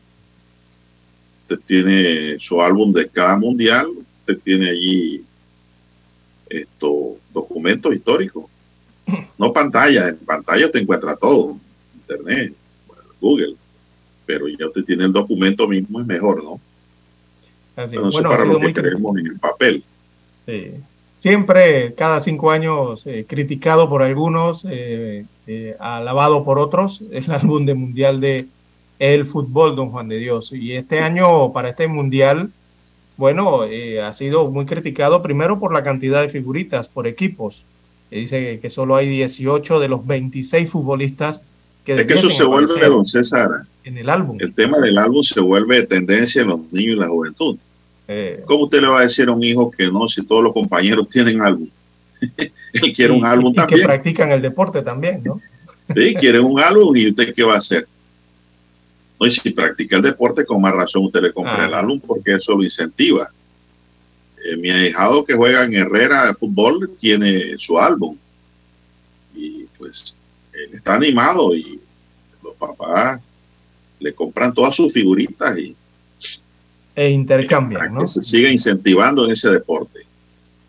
Tiene, como todo niño, su, sus héroes deportivos, ¿no? Así mismo es Don Juan de Dios. Bueno, Bien, eh, es una diversión mucho sana, para el. Mundial todavía en noviembre. Nada más que cuesta dinero, don César, esa diversión. Ah, o si esa diversión sale por unos 100, creo que 15 o 125 dólares por allí llenarlo aproximadamente. Unos 100 dólares más o menos. Completarlo, ¿no? Si no tiene figura repetida. Exactamente. Bien, son las 6:53 minutos. La decisión de los talibanes de restringir el acceso al mercado laboral de las mujeres en Afganistán, eso ha costado mil millones de dólares al país, señaló el secretario de Estado de Estados Unidos, Anthony Blinken. El jefe de la diplomacia estadounidense hizo esas declaraciones en un evento para lanzar una iniciativa económica expresamente destinada a ayudar a las mujeres afganas a trabajar pese a las restricciones de los talibanes para excluirla de la vida pública. Cuando a las mujeres se les excluye de la fuerza laboral, las sociedades pierden talento, pierden productividad, porque se está excluyendo a la mitad de la población. Hoy las mujeres podrían contribuir con mil millones de dólares a la economía afgana, solo si se les permitiera, dijo Blinken. La iniciativa que lanzó este martes, Estados Unidos busca dar formación a las mujeres que están en Afganistán, facilitar la educación y ayudar a aquellas que tienen pequeños negocios. Blinken no dio detalles de cuántos fondos se destinarán a ese proyecto y que es fruto de una alianza entre la Universidad de Boston, la consultora Deloitte y una firma tecnológica estadounidense. Entre otras cosas, Deloitte asesorará de manera remota a mujeres afganas sobre diferentes opciones profesionales. Pero miren, el asesoramiento es remoto, don César. ¿eh? Si el gobierno ya se da cuenta que mujeres se están preparando de manera Uh, remota, Le cae la policía moral de una vez. ah, Le le cae quita la el policía a la moral. computadora de una vez. Ujú. Entonces, ese gobierno es condenado, César, no crea. Sí, y las llevan Más a, con las mujeres. a- a- a- a cárceles y todo esto, ¿no? Eh, Sí, por esas situaciones. Eso es triste, don César. ¿no? Horrible, horrible. Bien, don Juan Sí. de Dios, las 6:54 minutos de, de la mañana en todo el territorio nacional. Puerto Rico eh, eh, trata de recuperarse después del paso del huracán Fiona eh, con grado o categoría 1 por su territorio. Eh, todavía hay partes de la isla que siguen sin electricidad desde hace dos días y eh, la mitad de esa isla se había quedado sin agua producto del paso de ese huracán. Eh, muchos postes cayeron del tendido eléctrico, le está tomando tiempo recuperar eso y también las crecidas de los ríos enturbiaron las aguas que eran las que eh, se utilizaban en las potabilizadoras. Eso hizo que eh, la, más de la mitad de la isla se quedara sin agua potable. Eh, todo está regresando, tratando, están tratando de, de recuperar esa situación, eh, hacer las mejoras para que la vida regrese a la normalidad, por lo menos en lo que se puede luego del golpe fuerte que recibió la isla producto de ese fenómeno climático. Todavía se siguen cuantificando los daños causados Pero por que Fiona, Fiona no ha terminado, César. No, Fiona está por allá arriba por Car Está en la categoría 4 y continúa es, pero- avanzando. Sí, eh, gracias a Dios más metido hacia el Atlántico, ¿no? Un poco más metido. Eh, pero sí dejó daños eh, bastante graves en la isla de Puerto Rico, principalmente que trata de recuperarse. Bueno, estos, estos, estos huracanes, wow, eso es un problema grave y es, don César, impredecible e indetenible. Sí, el curso, ¿no? Sí, eso es un problema grande.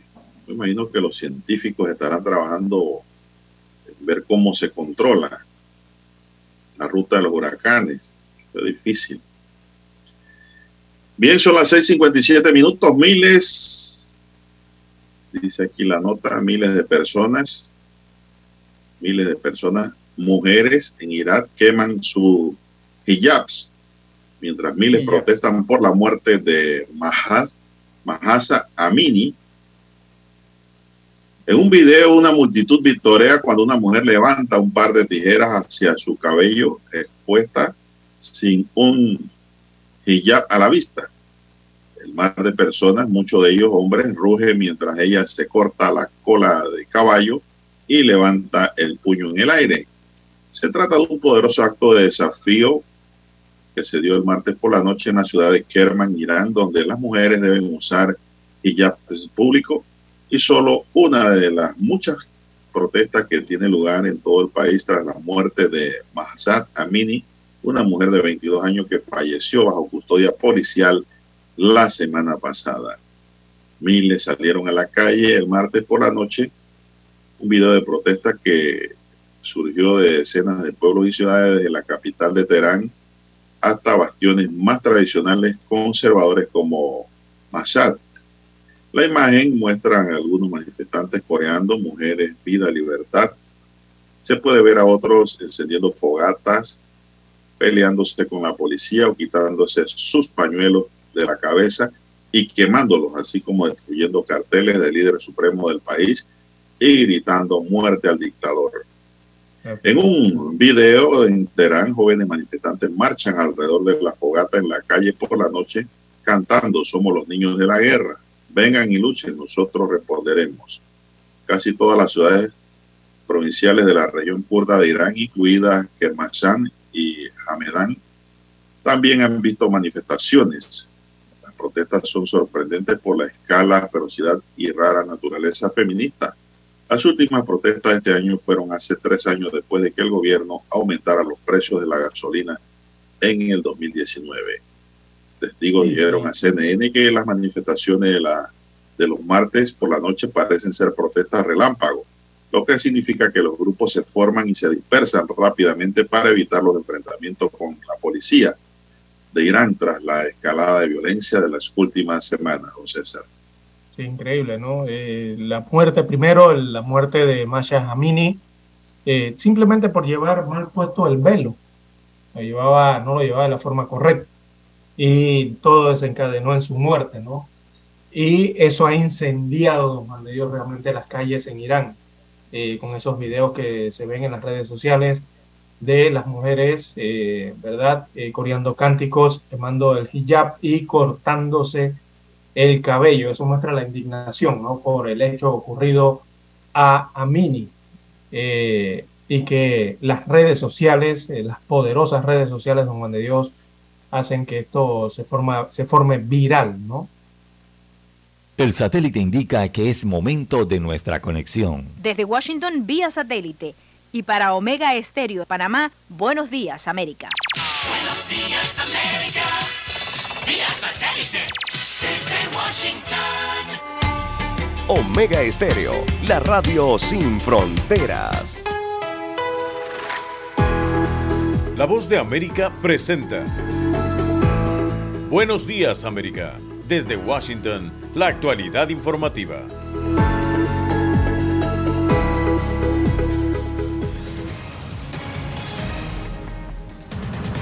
La guerra contra las drogas ha fracasado. Presidente de Colombia se estrena ante la Asamblea General de Naciones Unidas cuestionando la política antidrogas estadounidense. Desde Nueva York exponen una serie de retratos de presos políticos de Cuba, Venezuela y Nicaragua para pedir por su liberación. Además, cifra récord de migrantes detenidos en la frontera sur estadounidense, reporta la patrulla fronteriza. ¿Qué tal? Soy Yasmín López, los saludo desde Nueva York y les doy la bienvenida a esta cobertura especial de la Asamblea General de Naciones Unidas 2022. El cambio climático y cuestionamientos a la política antidrogas estadounidense marcaron los discursos de algunos de los mandatarios latinoamericanos. Jacopo Luzzi, una de las intervenciones más controversiales fue la del presidente de Colombia, que expresó el presidente Gustavo Petro. Jacopo. Yasmín Petro no condenó directamente a Rusia por la guerra en Ucrania, a lo contrario de los otros líderes, pero hizo un llamado a la paz, esto sí, y habló de otra guerra, aquella contra las drogas, quien pidió que se acabe porque no hará disminuir el consumo de drogas y se necesita la construcción, a lo contrario, de una mejor sociedad solidaria. De Naciones Unidas. El presidente de Colombia, Gustavo Petro, se estrenó ante la Asamblea General de la ONU y reiteró su rechazo a la estrategia global de lucha contra las drogas y el cambio climático. Por ocultar la verdad, verán morir la selva y las democracias. La guerra contra las drogas ha fracasado. La lucha contra la crisis climática ha fracasado. El presidente de Chile, Gabriel Boric, también se refirió al cambio climático y a la vulnerabilidad que enfrentan los países de la región que no son los grandes emisores de gases de efecto invernadero, pero sí los más expuestos a las consecuencias del calentamiento global. La crisis climática afecta con particular fuerza a nuestro continente americano, a nuestro continente americano y también en particular al Caribe, y a los sistemas de vida de nuestra gente. El presidente brasileño Jair Bolsonaro, quien se encuentra en campaña de reelección, aprovechó el foro para hacer un balance de su gobierno y ofreció ayuda a los religiosos católicos en Nicaragua. Quiero aquí anunciar que Brasil Quiero anunciar aquí que Brasil abre sus puertas para acoger a los sacerdotes y monjas que están sufriendo persecución del régimen dictatorial de Nicaragua. Por su parte, el presidente de Paraguay, Mario Abdo Benítez, aseguró que promoverá ante el Consejo de Derechos Humanos una resolución para seguir investigando a profundidad las violaciones de derechos humanos en Venezuela. No podemos correr la vista de lo que sucede en otros territorios y dejar a su suerte a naciones hermanas. Hemos apoyado siempre al hermano pueblo venezolano y a su lucha por la democracia. El secretario general de las Naciones Unidas, en su discurso de apertura, invitó a los países a trabajar en la consolidación de la paz y anticiparse a los focos de violencia. En todo lo que hacemos, debemos reconocer que los derechos humanos son el camino para resolver tensiones, poner fin a los conflictos y forjar una paz duradera. En la sesión de la tarde, la única presidenta de América Latina, Xiomara Castro, pidió respeto a la soberanía y la libertad de su país y advirtió que no permitirá que nadie le dicte con qué países puede tener relaciones y con qué otros no. Bueno, ese era el informe de Jacopo Luzzi y mientras los dignatarios se dirigen al plenario de Naciones Unidas, miembros de la diáspora venezolana, cubana y nicaragüense reclaman aquí en Nueva York la libertad de sus familiares, presos políticos encarcelados en sus países. Ronen Suark estuvo con ellos y entrevistó, entre otros, a la esposa del ex candidato presidencial nicaragüense Juan Sebastián Chamorro. Personas de Nicaragua, Venezuela y Cuba presentaron una muestra fotográfica llamada Retratos Humanos de Historias de Presos Políticos para reclamar la liberación de sus parientes arrestados en esos países por motivos políticos. Yo soy Victoria Cárdenas, esposa de Juan Sebastián Chamorro, candidato a la presidencia de Nicaragua, que fue ilegalmente detenido el 8 de junio del año pasado. Hace más de 468 días que Victoria Cárdenas no ve a su esposo Sebastián Chamorro, recluido en lo que ella describe como condiciones inhumanas. Mi esposo es inocente y lleva todo este tiempo en una celda insalubre, en condiciones inhumanas. La muestra estará abierta al público mientras se lleva a cabo la Asamblea General de Naciones Unidas, donde muchos presidentes realizan su discurso anual. La exhibición Retratos Humanos de Historias de Presos Políticos es un llamado de atención para los países que son acusados de violar los derechos humanos en forma sistemática. Ronen Swark, Voz de América, Nueva York. El número de migrantes detenidos en la frontera alcanzó una cifra sin precedentes. Laura Sepúlveda nos reporta que la patrulla fronteriza responsabiliza por el incremento de migrantes a los regímenes comunistas fallidos en el hemisferio. Poco más de dos millones de personas fueron detenidas en la frontera sur de Estados Unidos cuando intentaban ingresar al país de forma ilegal durante el año fiscal en curso, que empezó el primero de octubre de 2021, según cifras publicadas por la patrulla fronteriza. Ciudadanos de México, Venezuela y Cuba fueron los más detenidos durante el mes de agosto. La tendencia le ha generado críticas desde el Partido Republicano a la administración Biden. El gobierno demócrata, por su parte, califica el envío de migrantes de zonas fronterizas a ciudades y estados santuarios como jugar a política con seres humanos. Según datos compilados por el New York Times del Departamento de Seguridad Nacional, se ha permitido permanecer en el país a un millón de personas que solicitan asilo. Laura Sepúlveda, Voz de América, Texas. Desde Washington, vía satélite. Y para Omega Estéreo de Panamá, hemos presentado Buenos Días, América. Buenos días, América. Problemas de tierra, reclamos por accidentes, despidos injustificados, reclamos de herencias, sucesiones, daños y perjuicios. Todo problema legal civil, penal y laboral, consulte al 6614-1445. Licenciado Juan de Dios Hernández le atiende. 6614-1445. Con atención en Panamá, Panamá Este, Panamá Oeste, Colón, Coclé, Santiago, Herrera y Los Santos. Anote y consulte 6614-1445. Noticiero Omega Estéreo.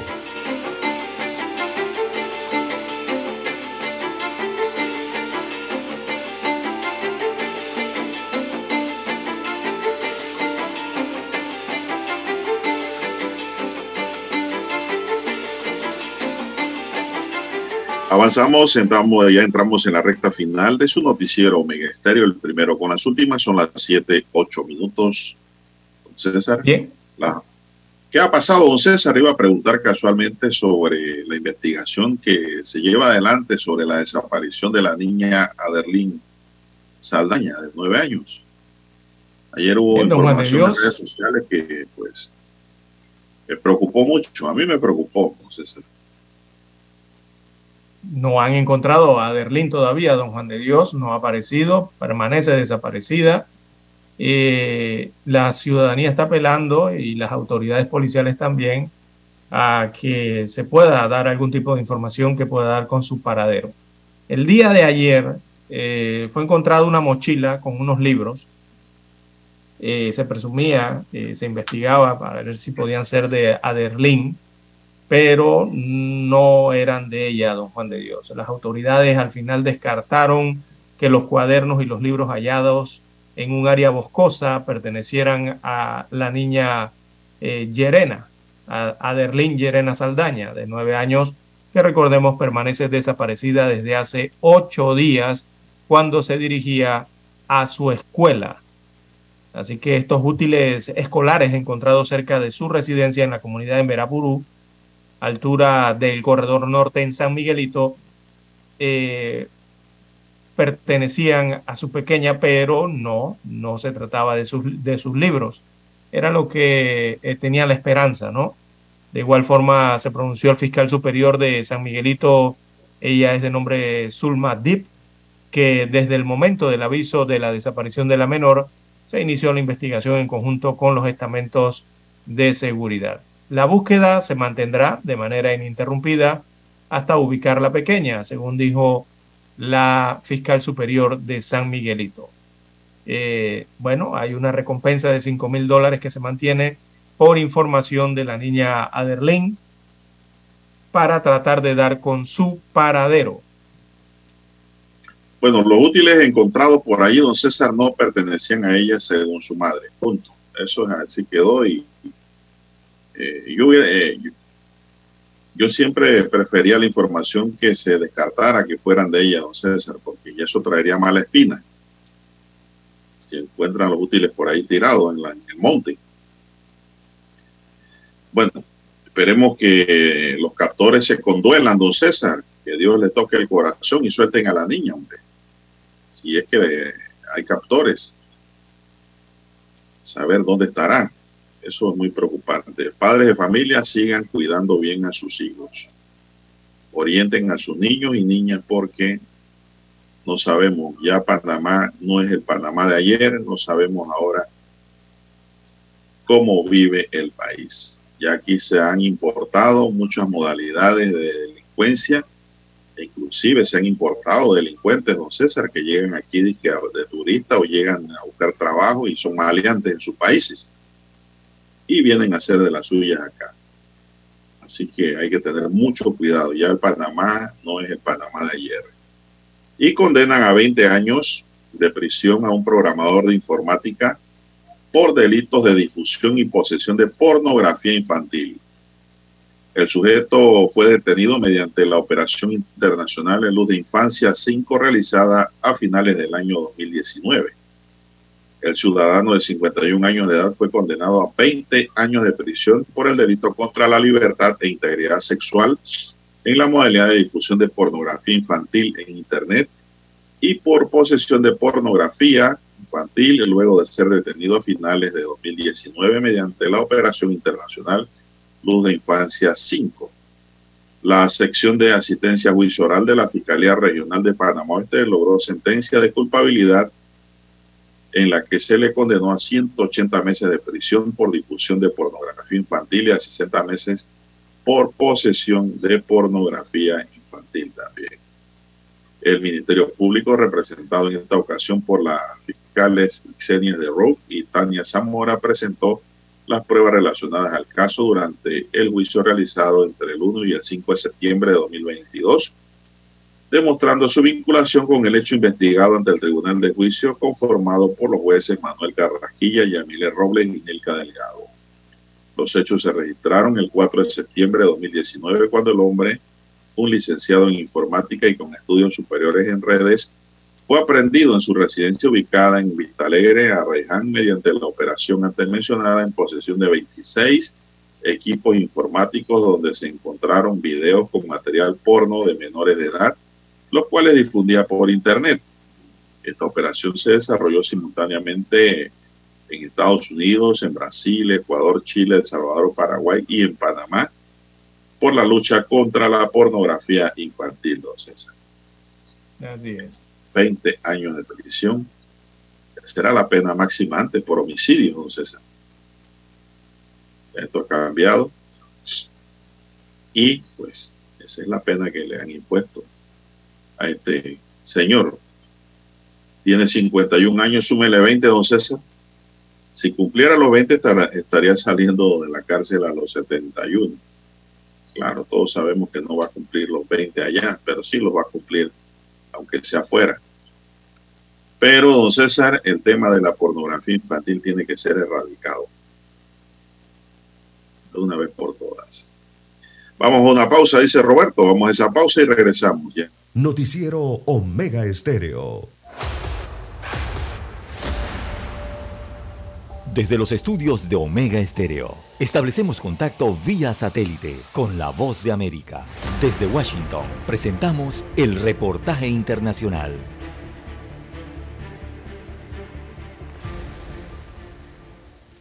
El presidente Joe Biden se dirigirá a la Asamblea General de la ONU en Nueva York este miércoles, donde se espera que destaque los esfuerzos de Estados Unidos para fortalecer la seguridad alimentaria mundial y reponer el Fondo Mundial para combatir el SIDA y otras pandemias. El viernes, la embajadora de Estados Unidos ante la ONU, Linda Thomas Greenfield, dijo que si bien los líderes no ignorarán a Ucrania, la reunión no estará dominada por ella.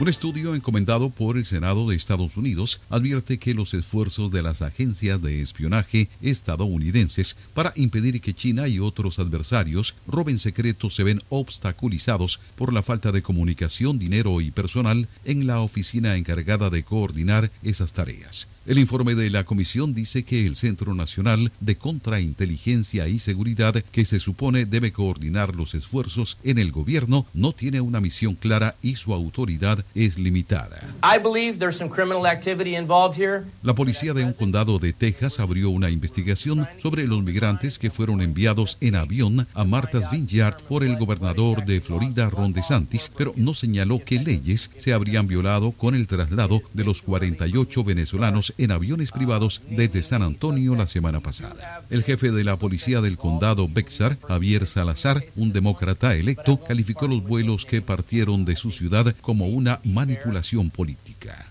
Una ley federal que prohíbe a las personas acusadas de delitos graves comprar armas de fuego es inconstitucional, concluyó un juez federal de Texas, basándose en una sentencia de la Corte Suprema de Estados Unidos que amplió significativamente los derechos de las armas. El juez de distrito, David Counts, designado por el expresidente republicano Donald Trump, llegó a la conclusión al desestimar una acusación federal contra José Gómez Quirós, quien había sido acusado en virtud de la prohibición de hace décadas.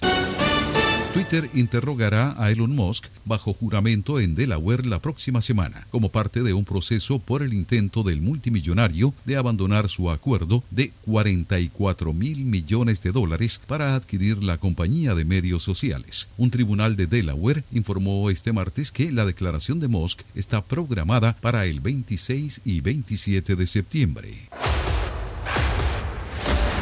Escucharon vía satélite desde Washington el reportaje internacional. Noticiero Omega Estéreo.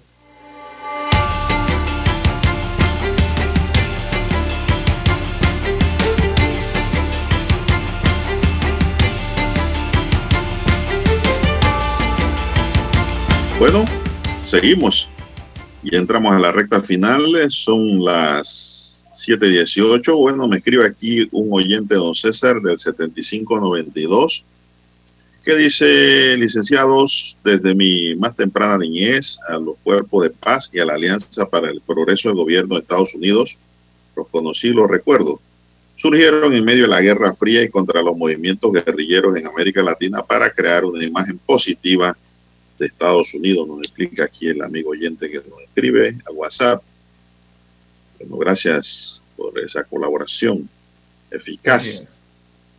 Bien, las 7:18 minutos. Bueno, ayer eh, muchos fueron los cuestionamientos al director del IDAN sobre la muerte de las hermanas en una alcantarilla.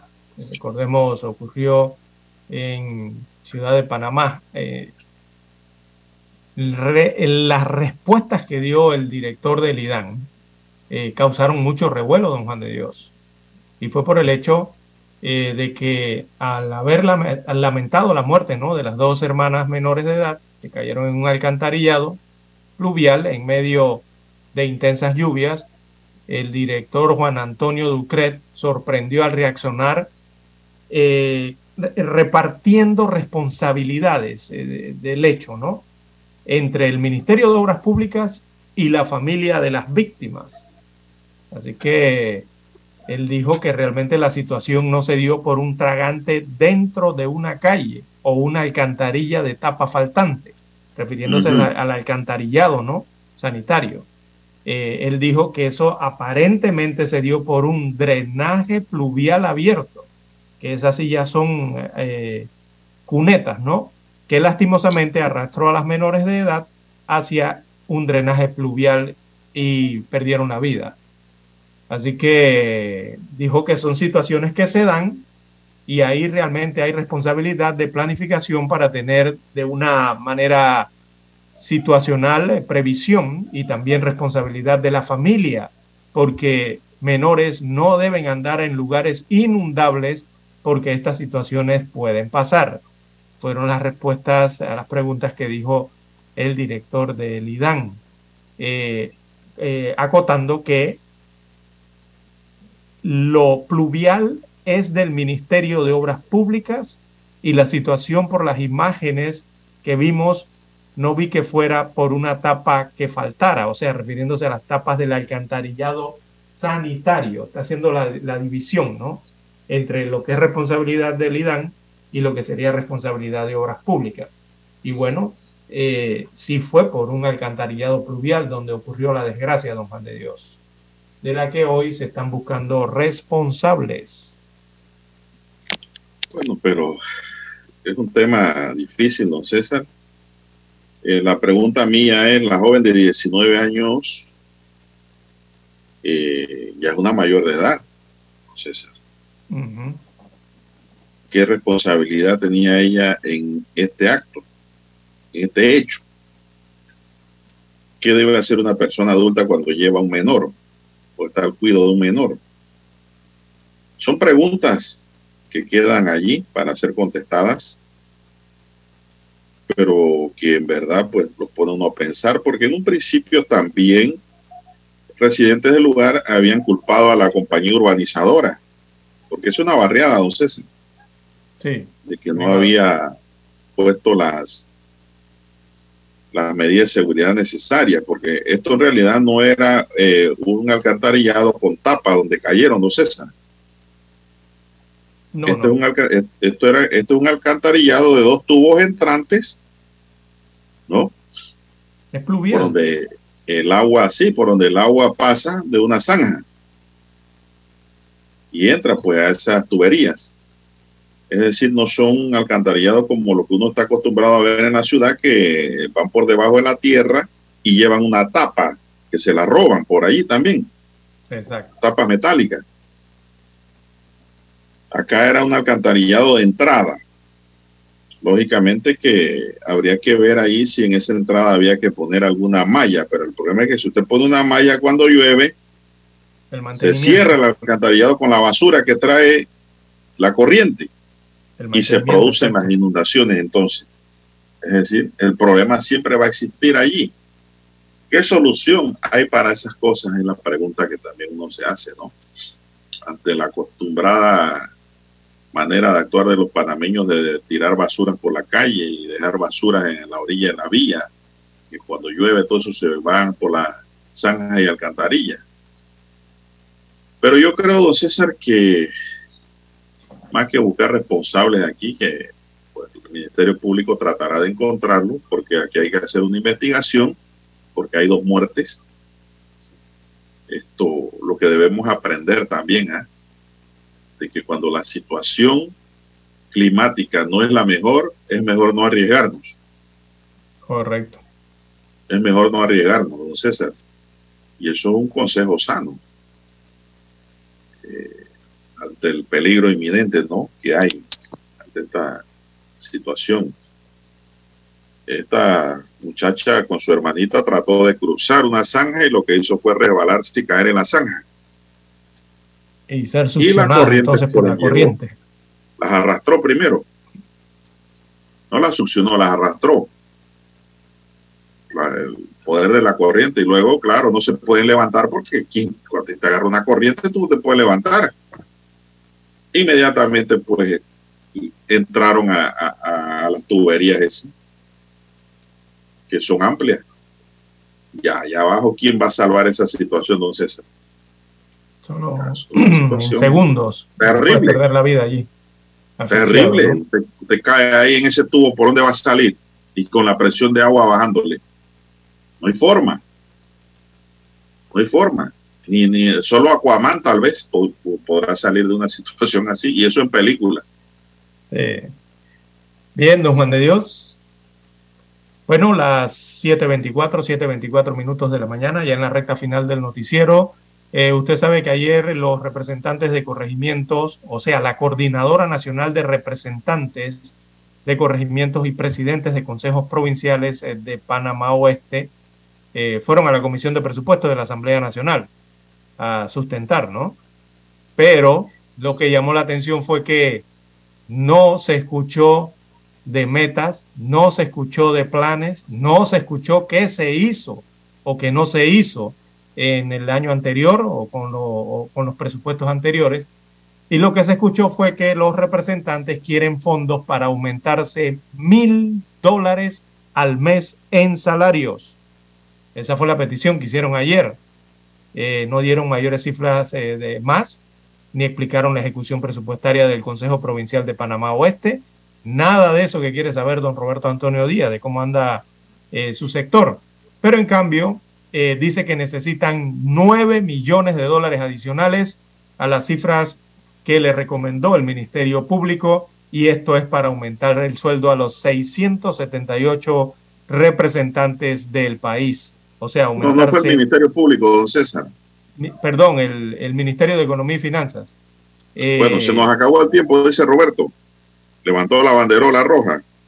Don Roberto Antonio Díaz nos acompañó en el tablero de controles. En la mesa informativa les acompañamos